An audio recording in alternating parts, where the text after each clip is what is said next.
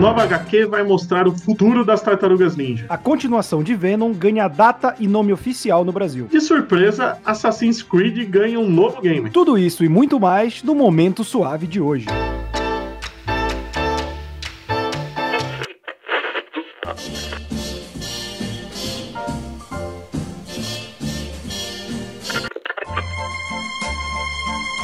Você está ouvindo ao Momento Suave, aqui no LibPlay.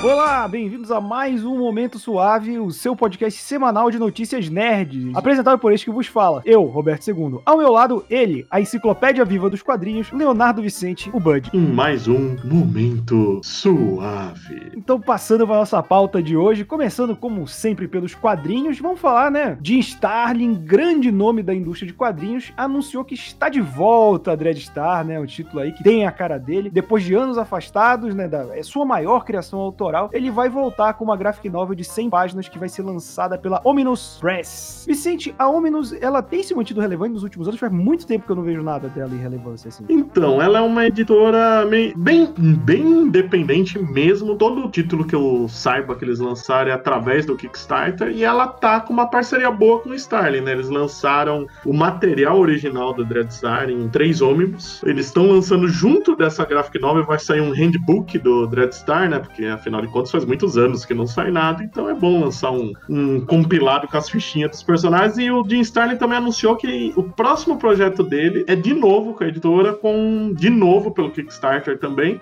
e vai introduzir uma heroína. Ele só não deu nenhum detalhe. Então é uma editora que parece que é o. está vivendo da parceria com o Jim Starlin. É, e que bom que o Kickstarter permitiu isso, né? Arrecadou aí quase 92 mil dólares até o momento da gravação e pode ser que arrecade até mais. Né? Sim, o. Eu não lembro agora o, o, valor original da campanha foi arrecadado em 24 horas. Mas outra coisa que, que a gente tem que falar, e também é de quadrinho que não vinha sido lançado a tempo, as Tartarugas Ninja estão com publicação aí nova, muito boa, mas o Kevin Eastman, né, que é um dos criadores da, das Tartarugas originais, né, que saíram lá nos anos 80, ele revelou aí que um roteiro que ele tinha guardado há muito tempo vai finalmente sair da gaveta. Eles vão pegar o, o, o escritor que é o cara que tá escrevendo agora, né, o título mensal das Tartarugas, o, o Tom Waltz. E eles, e eles vão fazer um arco que é no futuro, que todas as tartarugas morreram, sobrou uma que usa a arma de, de, dos irmãos, né? Ainda não foi revelado qual, qual das tartarugas que é que sobreviveu. E assim, tem tudo do efeito massa velha dos anos 80, que foi o que criou as tartarugas ninja, só que justamente o Eastman, ele não teve esse preciosismo de querer que o roteiro dele fosse traduzido pro quadrinho, né? Ele deixou na mão do Tom Waltz para adaptar e traduzir pro momento atual das tartarugas. Basicamente um Old Man Turtle, né? Sim, que tá na moda também hoje em dia, né? Tá na moda, tem todo todo mundo tem, né? Mas o interessante é, é essa ideia de esconder a identidade de qual tartaruga sobreviveu, né? É, é o... na, na, época que o Eastman escrevia, elas nem tinham diferença de cor da bandana, né? É, não tinha, e outra, né? Era ainda a, a arte interna originalmente era preto e branco também, né? Então fica aquela, aquela dúvida cruel. Então eu acho que boa parte da graça dessa HQ vai ser deduzir qual é a tartaruga, já que tá carregando a arma de todo mundo, né? Usando todas as armas.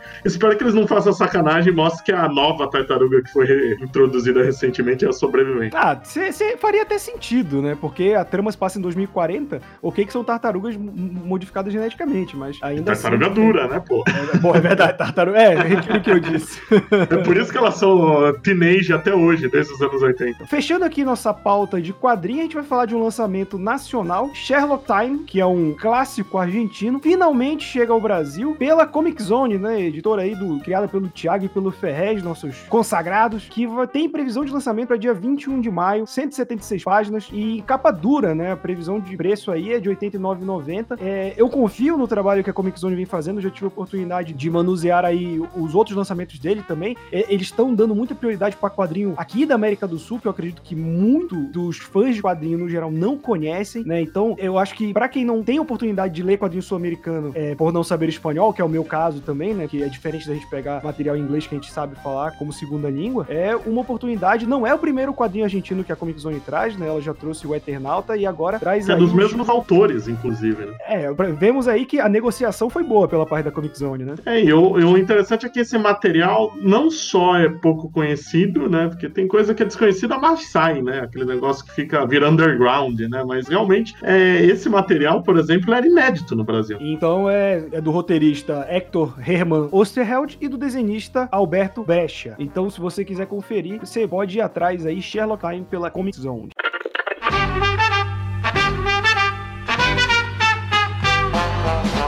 Aqui na nossa pauta de cinema, a gente tem a HBO dando pontapé inicial para uma série de TV de Hellraiser, cara. A franquia de terror aí do Pinhead parece ganhar uma série. E assim, é um motivo pra gente ficar otimista porque a HBO não tem um histórico de séries ruins, né? Sim, eu, eu acho que é um bom lar, né? O Hellraiser é um negócio que não é lá muito fácil de fazer. É, precisa de, um, de uma censura mais solta, que também a HBO tem. Acho que ela é só vantagens. Essa notícia tem, e com nomes ligados a terror, né? Tem Sim. produtores de Ash vs Evil Dead, o diretor do, dos recentes Halloween, então, eu espero que seja uma série em forma de antologia, que eu acho que terror na TV costuma funcionar bem assim, e o Hellraiser, como é um tem uma trama que se espalha por séculos de história, também dá para aproveitar bem esse, essa, esse formato. Sem dúvida. Passando agora para um terror de gênero, para um terror que deixa a gente meio puto de existir, Venom 2 ganha seu nome e data oficial no Brasil. Agora, o filme tem o nome de Venom Tempo de Carnificina e vai estrear no dia dia 24 de junho de 2021. Assim, eu achei uma boa tradução do Let There Be Carnage. Acho que é uma expressão que em inglês traduzida literalmente não ficaria legal. Tempo de Carnificina, eu acho que dá o mesmo tom que o título original e que, pelo visto, tanto em inglês quanto em português, talvez eles estejam apostando no, no protagonismo do Carnificina aí pra esse segundo filme. Acho uma boa, porque eu gosto muito do de Harrison. Acho que ele combina com o personagem do Carnificina. E eu sempre, já desde que anunciaram o título em inglês, eu estranhei não usarem Carnificina total, né? Maximum Carnage. Espero que não estejam usando simplesmente porque eles planejem um filme do Venom com Aranha com esse nome depois. Embora. Não, não, não. Porque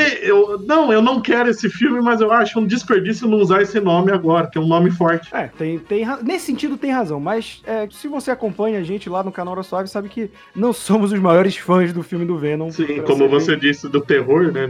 Ele é um terror porque ele aterroriza a gente, né? A simples existência dessa franquia me aterroriza. Eu fiquei vendo no cinema, eu estava apavorado de ter que ficar ali por duas horas assistindo isso. Falando em outra coisa que me apavora, o LeBron James vazou o título do novo filme de Space Jam, né? Já, esse é outro também, tá um milhão de anos para ser feito, né? E ele postou uma foto com, com um bonezinho e, e tava lá escrito Space Jam A New Legacy, né? Que foi a primeira informação oficial do nome e aí pouco depois a Warner já pronunci se pronunciou e falou que esse vai ser o, o, título oficial do filme e ficou como em português mesmo, Vicente? Tem ainda em português, por enquanto. Ah, então só temos aí a New Legacy, né? Um novo legado numa tradução livre, mas ainda falta se pronunciar sobre a tradução oficial pela Warner, né? E aí vai sair também ali pelo verão americano, esse, essa meiuca de maio, junho, julho e agosto, que é o mês dos blockbusters, né? O período dos blockbusters, mas vamos ver. Eu não tô botando fé nenhuma nesse filme. Eu também não, vamos dizer a verdade. E como a gente fala de filmes que demoram a sair, o filme de Uncharted tem a data de lançamento adiantada, né? Uma coisa muito rara nos dias de hoje, principalmente em tempos de pandemia. Esse filme tá há mais de 10 anos em produção, né? A Sony Pictures atualizou o calendário de estreia do cinema e anunciou que o filme vai sair em 16 de julho de 2021. A data anterior era 8 de outubro de 2021. Então, é, não sei se talvez ela não quisesse competir com Batman, né? Que foi adiado aí pro início de outubro, ou se simplesmente ela viu que tá perdendo hype, né? Já que não tem, pelo menos por enquanto, planejamento de nenhum novo jogo pro ano que vem de Uncharted. A gente sabe que a Naughty Dog, que é a produtora, demora, né? Ela tem um esmero muito grande com Uncharted e o último jogo saiu faz um, dois anos, então o próximo deve demorar a sair.